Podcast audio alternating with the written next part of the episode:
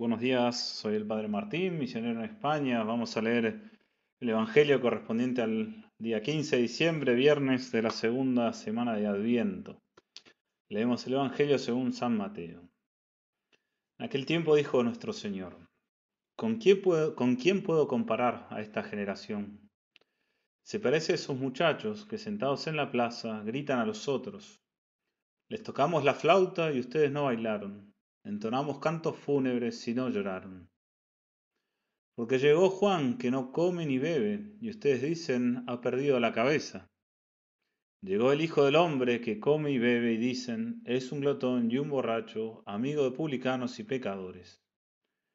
Pero la sabiduría ha quedado justificada por sus obras.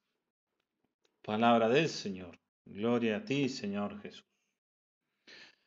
Dice el padre Leonardo Castellani, muy conocido por casi todos, me imagino, que nuestro Señor dirigió esta parábola principalmente a los jefes judíos, para hacerles notar cómo rechazaron tanto la predicación de San Juan Bautista como la de Cristo mismo.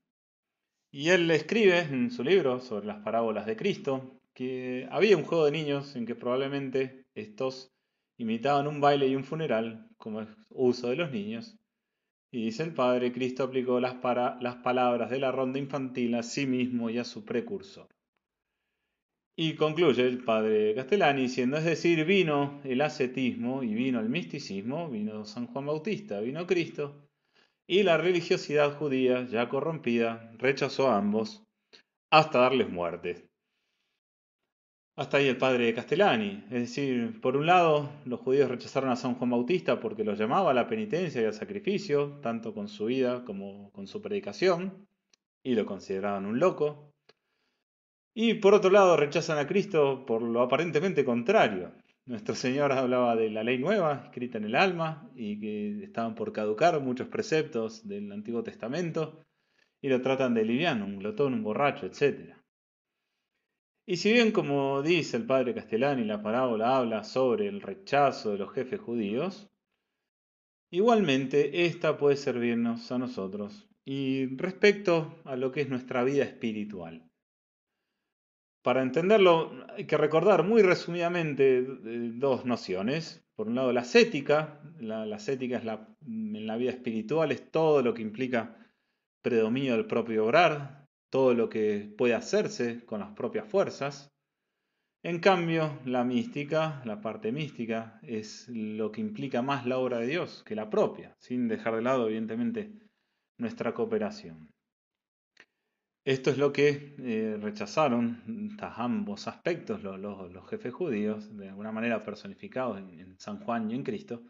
Y en nuestra vida espiritual nosotros también tenemos que estar atentos de no oponer estos dos aspectos tienen que estar siempre presentes.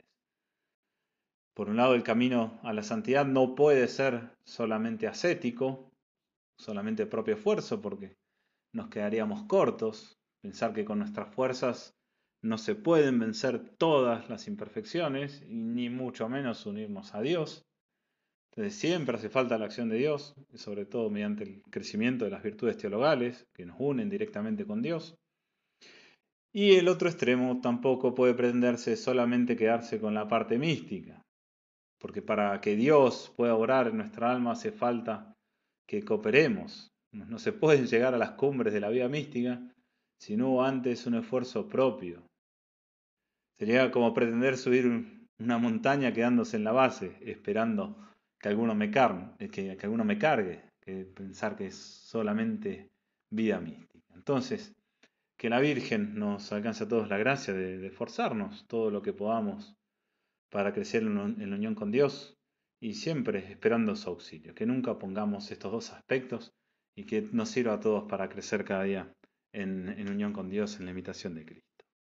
Hasta el mes que viene, que Dios los bendiga a todos y como eh, ya se nos vienen todas las fiestas, aquí estamos, un saludo, feliz Navidad y muy próspero año nuevo.